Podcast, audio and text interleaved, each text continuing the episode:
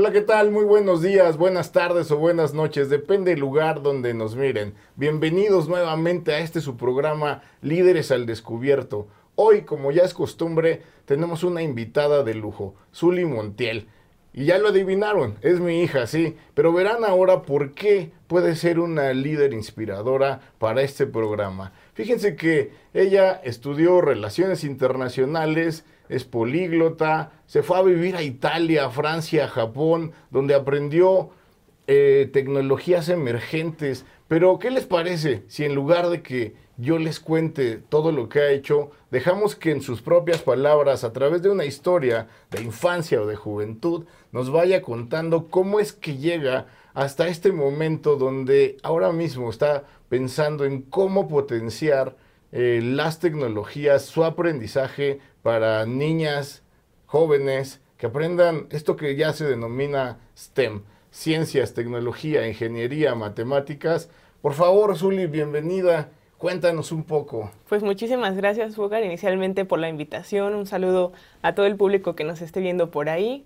Eh, es más que un honor para mí estar presente en este espacio, en este ratito. Espero que lo que yo pueda platicar les entretenga, que incluso se rían de una que otra cosa y que les parezca también, ¿por qué no?, interesante y para que creen ideas con todo esto que estemos platicando. Interesantísimo. Lo más importante que tratamos acá de hacer es que hombres y mujeres que te siguen puedan también tomar el ejemplo, que seas el, una especie de role model para ellas, para ellos, y que bueno, a través de las enseñanzas y la vida que tú has podido experimentar, les regales un poco o un mucho de tips, de trucos, de hacks, para poder enfrentar la vida con las circunstancias con las que ahora se determina. ¿Por qué no arrancamos? Porque nos cuentes un poco de tu historia, de dónde vienes, cómo, cómo eras de niña, de joven, cuándo descubres todo este interés por lo que ahora te está moviendo. Sí, claro que sí. Pues inicialmente me gustaría contar, como tú te acordarás, en mis primeros pasos cuando era pequeña. En realidad, por lo que me cuentan, yo no era mucho de platicar, cosa que ahora ha cambiado un buen, ¿no? Sí, creo que las palabras que te guardaste de niña ahora, las sueltas. Ahora ya tengo todo el pergamino, casi, casi.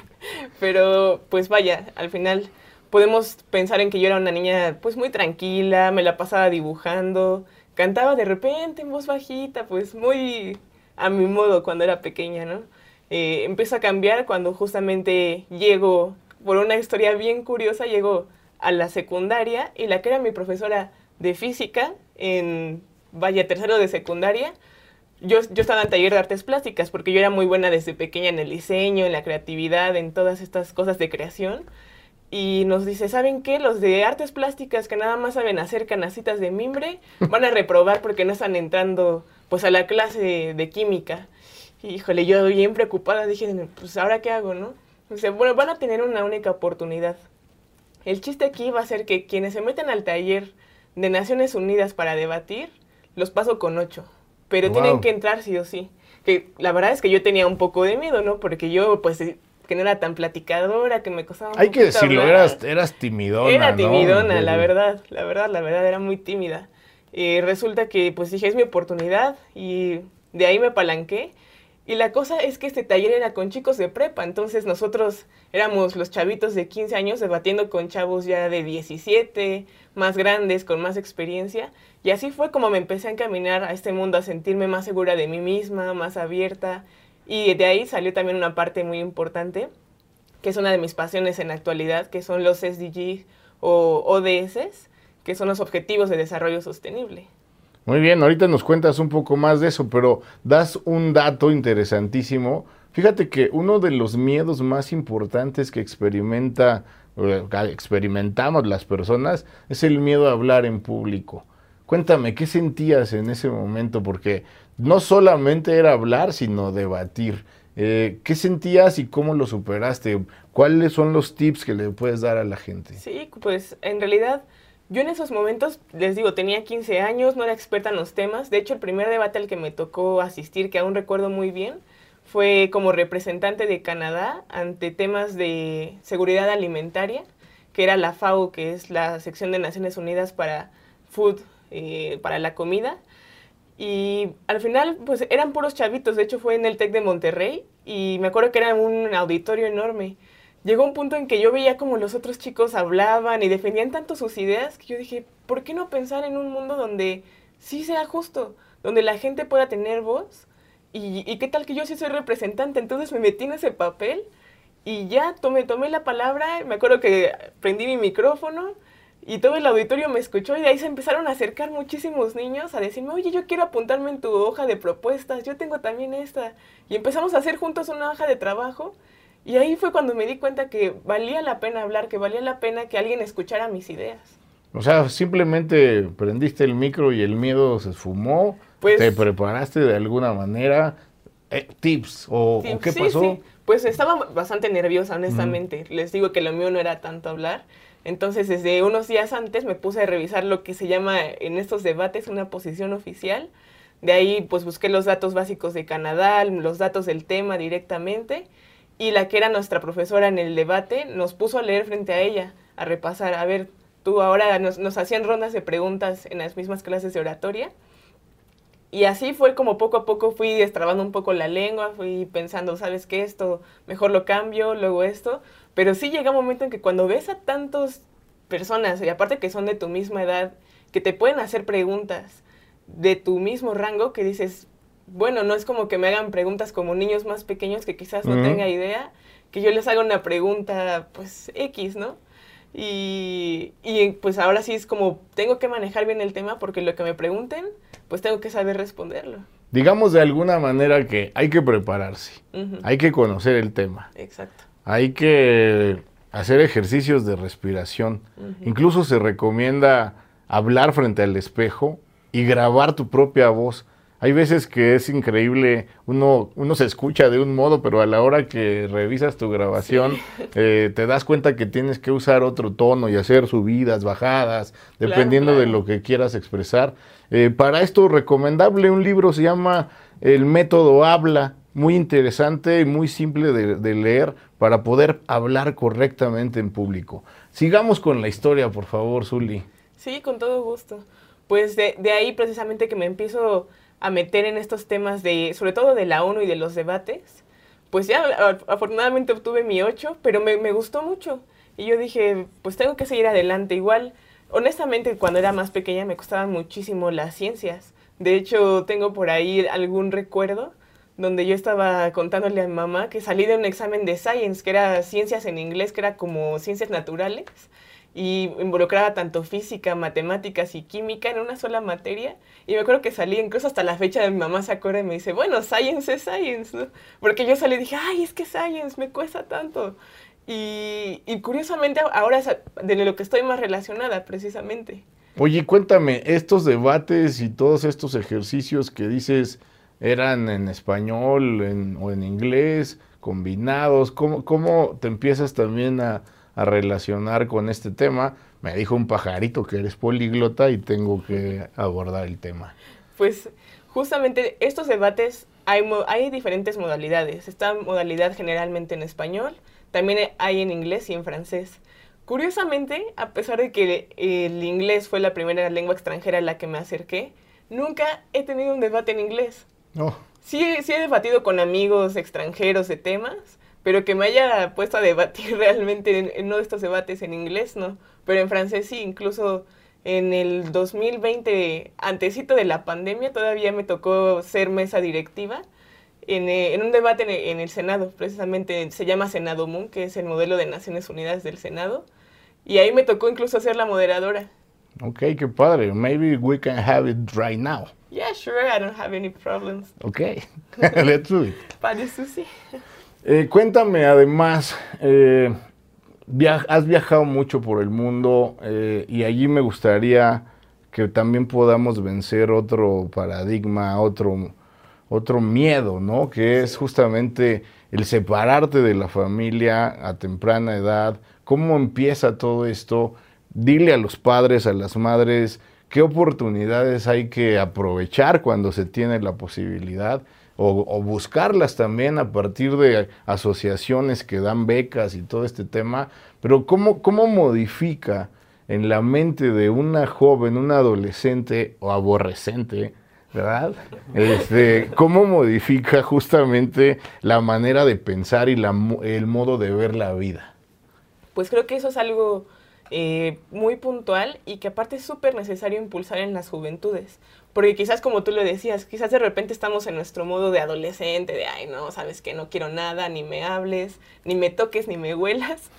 Pero en realidad yo creo que esos, esos momentos quizás por ahí de los 12 años, que es cuando tenemos muchísima creatividad y que quizás todavía no nos sentimos totalmente comprendidos por el mundo, es cuando podemos empezar, si tenemos a alguien que nos aviente, digamos, al agua y nos diga, mira, aquí está esta oportunidad, pues definitivamente podemos empezar a, sacar esa chispa de, no solo de, de, seguridad en uno mismo, sino incluso de liderazgo ante los demás niños, ¿no? Porque yo podría decirlo, mi primer viaje fue a los 13 años a Inglaterra, pues, ¿qué dice uno ahora? Yo tengo 23, digo, hace 10 años y me imagino yo de 13 años en Inglaterra, digo, por Dios, era un bebé, ¿no? Pero desde ahí empezó todo. Ahí, de hecho, conocí a mis primeros amigos de países que yo ni siquiera ubicaba como Letonia, este, Lituania. Por ahí me hice muy amiga de un niño de Rusia y de diferentes cosas, ¿no? Pero así, así fue como empezamos a, a nadar por, esas, por, esas, por esos nuevos mares. Y, y, la verdad es que después de eso no me quedé tranquila. Yo quería seguir viajando y conociendo.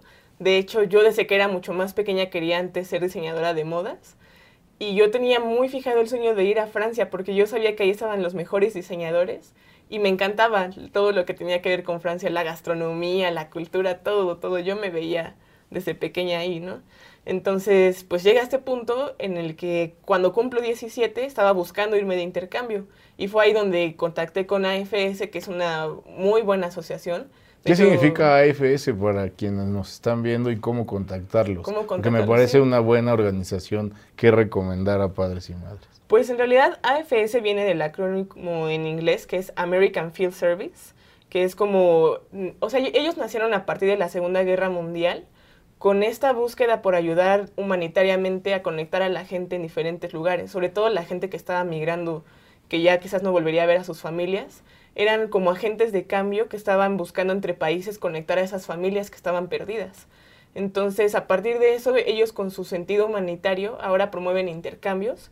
De hecho, pueden teclear por ahí este American, es afs.org.mx, me parece. Eh, si no, también en mis redes sociales pueden encontrar los links. De cualquier manera, lo estaremos poniendo aquí en el link. Sí, sí para que pues puedan accesar a ello. La verdad es que son gente sumamente amable. Este, los procesos en realidad son de los procesos más sencillos que hay entre organizaciones porque de repente si hay unas organizaciones que ponen más trabas para poder irse. En este caso ellos te dan la oportunidad de elegir entre siete opciones diferentes de países. Eh, la que tengas como más en fijado, pues tú, dependiendo de tu calificación, si tienes ya algún idioma avanzado. Por ejemplo, en el caso de Francia, yo no me pude ir en ese momento a Francia porque no tenía francés. Pero Italia, por ejemplo, que no pedía, ahí sí me aceptaron y me fui de intercambio a Italia, gloriosamente. ¿Y qué te dejó Italia? Pues Italia me dejó muchísimo, desde inicialmente 12 kilos arriba, porque viví con dos familias. La primera tenía un restaurante y comía ahí de lujo, ¿no? Entonces ni, ni cómo quejarme de los alimentos, era una delicia, pero más que eso me dejó mucha seguridad en mí misma, me dejó mucha independencia y autoconocimiento, porque incluso por ahí de repente con la hermana que era de mi edad llegué a tener algunos desencantos, desafortunadamente pero también me enseñó mucho sobre la tolerancia y sobre esos momentos que quizás el otro que tienes es totalmente diferente a ti, el que tienes enfrente, y no por eso significa que sea alguien malo, sino nada más es distinto. Yo me acuerdo mucho una, una llamada que tenemos en ese entonces donde pues a punto de llanto me dices, me la estoy pasando de la fregada con esta familia. Eh, por supuesto, como ya lo ha dicho, y no, sé si nos vayan a ver en algún momento, y acabamos siempre agradeciendo, sobre todo porque te formó, y yo te dije, bueno, a ver, ¿quieres? Ahorita me voy por ti, pero se trata también de enfrentar la vida y de salir adelante frente a obstáculos. ¿Qué, qué pasaba en tu cabeza? ¿Qué tipo de emociones y cómo las superaste? Pues honestamente sí tuve esa crisis que, de la que platicas. De hecho, incluso en una ocasión sucedió porque la mamá me regañó y yo llegué sin saber nada de italiano. Llegué solamente con el chao, ¿cómo estáis? Sono Zuli y, y punto. O sea, no sabía defenderme con más allá. Entonces la mamá me empieza a regañar porque yo me fui a la playa con un amigo y la mamá se asustó mucho. Y, y de ahí pues tuve que aprender a tener calma. La verdad es que ese día sí estaba a punto de agarrar mis maletas y salirme a un hotel a quedarme en otro lado. Pero dije, bueno, a ver, tengo que calcular mi riesgo, tengo que ver qué tanto vale la pena seguir y qué, qué sucede si, si me voy. Eh, de qué tanto me estaría perdiendo si no sigo mi camino. Entonces fue ahí donde dije, tengo que ser fuerte, tengo que aprenderme a valer por mí misma y aunque las cosas se pongan densas, pues yo ponerle buena cara a las cosas, ¿no? Y, y, así fue como tuve mucha más confianza en mí misma y también pues aprender a soltar porque de repente estas opiniones ajenas o estos gritos que aunque quizás uno no, no sepa por qué, pues aprender a soltarlo y decir, sabes que esto no va conmigo y gracias. Sensacional, cambias de familia y ya te va mejor. Y, y, luego no te quedaste allí, te vas a Francia, te vas a Japón. Cuéntanos un poco a qué fuiste y cómo justamente esto sigue sumando en, el, en ese plan que al rato revelarás de sí, pues qué es lo que quieres hacer en la vida. Ok, pues me fui también a, a París, me fui ahí prácticamente mes y medio. De hecho, esa aventura fue la primera que a mí me tocó costearme porque tenía a mi adoradísimo Jay Walker, que así le decía a mi carro. Eh, de hecho, hasta la fecha recuerdo ese carro con mucho cariño porque ahí pasé de mis mejores aventuras con mis amigas. Ahí les daba clases de idiomas en el carro. Teníamos hasta nuestra cobijita cada amiga. Y ahí nos, en las horas libres nos guardábamos a comer pizza, ¿no? Entonces, este, pues sí, fue, fue mi primer salto, mi primera este, situación pensando en cambiar las cosas. Eh, me, me fui, en este caso me fui con EF, que es EF en español ellos son otra, ellos son un poco como AFS, pero sí cambia su estructura, porque ellos son más bien un centro de idiomas, no son propiamente una ONG. Y en el caso de EF, tú sí puedes elegir tanto el país como la ciudad, y ahí pues también este, es certero que te vayas ahí. No es como sí, la diferencia es que allí sí pagas, uh -huh. ¿no? Sí, y, ahí pagas y, mucho eh, más. Pagas claro. completamente. En, en, en, AFS es un subsidio, una beca pues, sí. bastante, bastante buena. Uh -huh. Japón. Pues en el caso de Japón, ahí me fui a tomar un curso de tecnologías emergentes, que de hecho es lo que me fue decantando hacia lo que hoy me apasiona. Y de hecho en Japón también aprendí muchísimo ¿Cómo defines eh, tecnologías emergentes para quienes nos están escuchando? Pues las tecnologías son? emergentes eh, son todas esas nuevas tecnologías que están surgiendo a partir de la web 3.0, que de hecho van muy vinculadas hacia la cuarta revolución, que es esta es, es, prácticamente en lo que ya estamos sumergidos. El IoT, que es el Internet of Things, el Internet de las cosas, como por ejemplo la Alexa que la conectas a Internet y ya es un asistente activo que te da recomendaciones. Y hay cafeteras, refrigeradores. Exactamente, los refrigeradores de Samsung, todas estas marcas.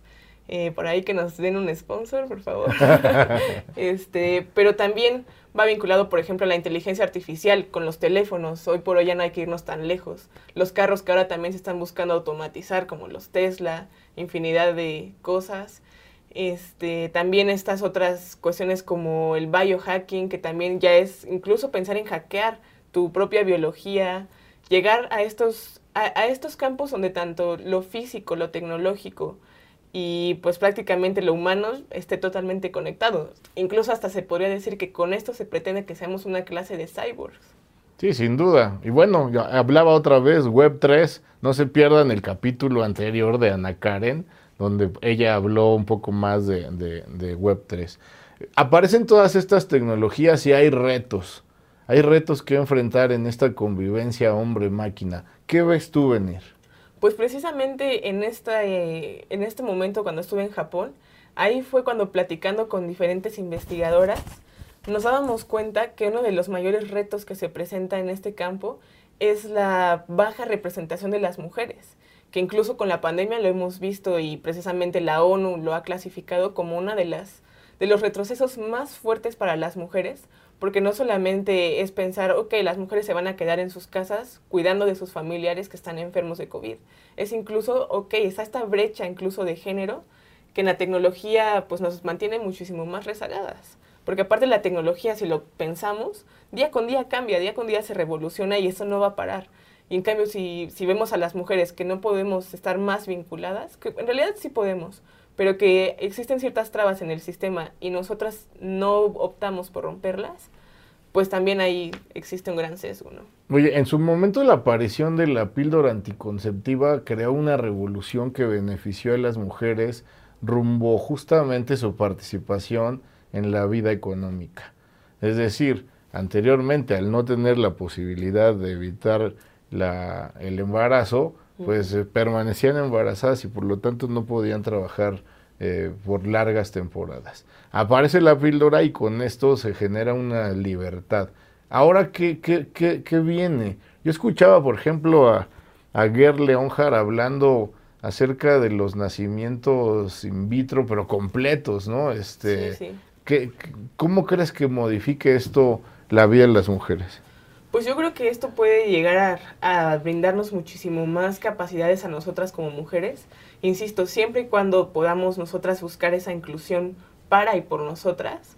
Eh, totalmente coincido, estos avances tecnológicos siempre traen oportunidades, ¿no? Pero lo mismo, por un lado pueden ser oportunidades, como el otro lado brechas, si no se sabe controlar y aparte que, se, que verdaderamente se democratice, que no únicamente se piense en la mujer blanca como ese objeto que va a tener poder y que va a poder ejercer, sino en cualquier mujer que quiera adaptarse, que quiera entrar a esta revolución, que le sea algo muy asequible.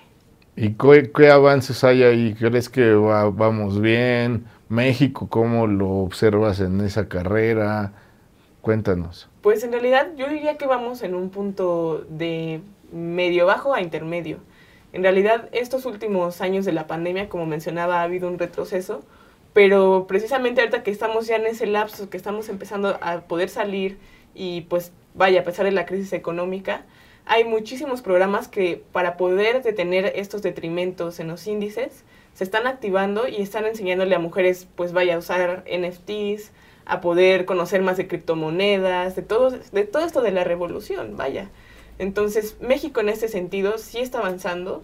Todavía falta muchísimo por hacer. Desafortunadamente, eh, hay algunos programas que están muy desactualizados, incluso eh, no me atrevería a meterme en cuestiones de política porque no es el punto, pero sí eh, pues apoyar más en, en, ese sentido desde el gobierno, instituciones, universidades y demás personas que puedan vincularse a capacitaciones sería algo pues que ayudaría muchísimo más a nuestra nación. Yo digo que, que enuncias tres, tres sectores muy importantes. Sí gobierno, pero no gobierno solo, ¿no? Uh -huh, la claro. sociedad tiene que también ponerse las pilas rumbo a hacer Totalmente. este tipo de cosas y la academia sin duda alguna, ¿no? Esto que se puede denominar técnicamente la hélice de la innovación, que justamente permite que todas estas alianzas logren el objetivo.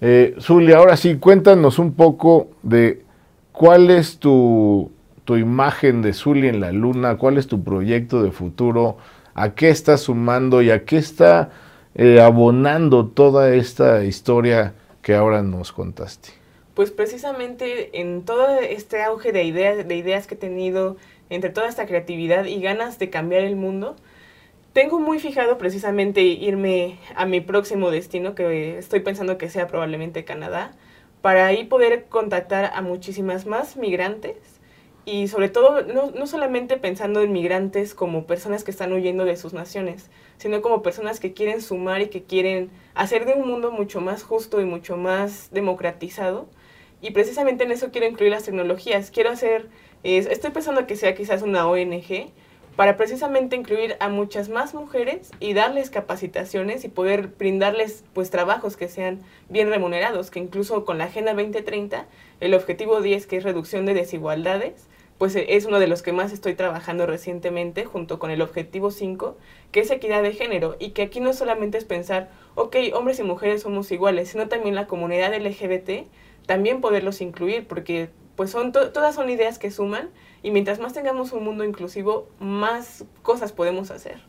Oye, ya que introduces este tema de los ODS, Objetivos de desarrollo sustentable. ¿Por qué no nos cuentas un poquito más de, qué va eso, no? Porque cada vez lo vemos más, el símbolo este de varios colores, eh, en distintos proyectos, en las compañías, por cierto, más desarrolladas, ya como que se compite por lucir como una empresa sostenible o sustentable. Cuéntanos un poco más para que los internautas sepan de qué estamos hablando.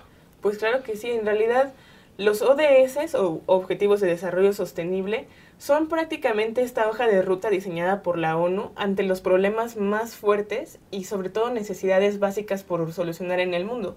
Por ejemplo, el objetivo número uno es fin de la pobreza, el objetivo número dos es hambre cero, que vamos por esta ruta para solucionar desde lo básico hasta pues lo más grande, ¿no? Que es lo que dicen muchas personas incluso debatiendo por qué el mundo está así. Dicen, pues es que queremos poner, poner a niños a estudiar, pero ¿cómo un niño va a estudiar con la panza vacía? ¿no? Entonces hay que ir conjugando todas esas, esos esfuerzos y esas rutas por promover, por ejemplo, el objetivo 17, porque se compone de 17 objetivos eh, esta hoja de ruta, es el de creación de alianzas, donde vemos que si nosotros mismos, que somos, por ejemplo, ya decíamos, academia, gobierno, empresas, y se suman, pues se puede crear una sinergia que verdaderamente impulse los proyectos, porque desafortunadamente la Agenda 2030, que es precisamente la madre de los ODS, que un poquito de historia previamente eran los objetivos del milenio, después se adaptan a partir de 2015 para decir, ok, pensando en un milenio es demasiado tiempo, vamos a cortarlo, vámonos directo, 15 años, de 2015 a 2030, y ver verdaderamente qué tanto hay de parámetro. De hecho, dentro de esta, esta magnífica obra, vaya, que al final contempló a todas las naciones posibles, eh, que son miembros de la ONU precisamente, dicen, ok, ¿y ahora cómo vamos a checar que esto se cumpla? Pues precisamente se desarrollan 129 objetivos con sus indicadores y estos objetivos e indicadores pues precisamente buscan ser puntual y decir, ok, sí, vamos a reducir la pobreza, pero bajo estos esquemas bajo estos puntos y ver que realmente sea algo asequible. Porque precisamente he recibido muchas críticas esto de los ODS, pensando decir, ok, sí es algo súper ambicioso y que nos va a todos ayudar, pero ¿cómo si no es medible, no? Ok. Bien, tengo dos preguntas finales. ¿Cuál es la importancia de los idiomas en la actualidad para cualquier carrera? Pues los idiomas hoy por hoy son básicos. Es decir, si queremos entrar a nuevos mundos, a nuevas sensaciones, y por ende a nuevos contactos con la gente, es sí o sí evitable no solamente hablar inglés. El inglés es, es una gran parte para abrir camino, pero no lo es todo. Por ejemplo, nosotros, si, alguien de aquí que nos está viendo no habla inglés y llega un extranjero y le habla en español, pues puede ser mucho más factible que se hagan amigos, que hagan proyectos y, ¿por qué no?, que busquen realmente ser agentes de cambio por el mundo. Eh, fíjate que, por, por ejemplo, cuando, cuando escribí mi primer libro, el de innovación pública, eh, justamente no encontraba literatura en español. Eh, de hecho, mi libro es el sexto libro en español de la materia. Eh, y justamente lo que yo veía era esto que decías. La verdad es que se te abre otro mundo. Puedes estar con los conocimientos más actuales porque desafortunada o afortunadamente, no lo voy a calificar acá, lo cierto es que la literatura más avanzada está normalmente en inglés. Así que es otra razón por la que los idiomas son importantes. Y bueno, pues ¿por qué no les platicas los cursos que das, tanto de idiomas como de ODS, eh, por si a alguien le, interesara eh, hacerlo? ¿Por qué no los invitas con varios idiomas a hacer esto? Ok, va bene. Eh, io ora sto facendo corsi, soprattutto di italiano, anche di francese ed inglese. Uh, you are always welcome to the courses. I mean, I, I may have many friends that will see this, and I would be so glad because mm, los cursos que hago están basados prácticamente en el método natural, que es un método que he estado viendo desde hace un tiempo, que no es el método clásico donde abres un libro y dices, I am, you are, he is, que eso es lo aburrido y que queda dentro de un aula, sino más bien con temas que a la gente le interesan, con temas que verdaderamente hacen esta conexión neuronal para que más gente tenga esa pasión y no se le haga complicado aprender un idioma. Porque algunas veces vemos y decimos, oh, this is so boring. I cannot stand any language. It's boring learning because I don't feel capable of speaking with someone else. Mais si tu essayes de le faire, tu peux vraiment le, le faire. Donc, je crois que les langues, ils font que tu, che tu apri una nuova porta, perché così, eh, come hai detto, puoi ascoltare di nuovi temas, de nuevos conceptos e incluso, ¿por qué no?, de nuevos sentires, ¿no? Entonces, eh, por eso yo, yo los invito a mi curso, creo que podríamos aprender muchísimo. Por ahí dirían como los memes, ¿no? Este, clases todos los lunes y jueves, no cobro mucho, ¿no? Muy bien, pues eh, están eh, apareciendo justamente los datos de Zully. Me parece que allí pueden contactarte. Si quieres repetirlos, por favor, sería muy bueno. Y nomás te faltó hablar galáctico. ah, sí, ¿verdad? pues sí, este, me pueden encontrar en Facebook como Zuli Montiel, Z-U-L-L-Y Montiel. Este, en Instagram como Zuli.montiel. En Twitter también, ¿por qué no? Como Zuli MF. Y pues esas son las redes que más uso. También LinkedIn como Zuli Montiel Fernández. Muy bien, pues ha sido un placer tenerte acá en el estudio, en este tu programa, Líderes al Descubierto. Quedas cordialmente invitada y déjanos saber cómo va avanzando tu proyecto. Y bueno, muchísimo éxito. Muchas gracias.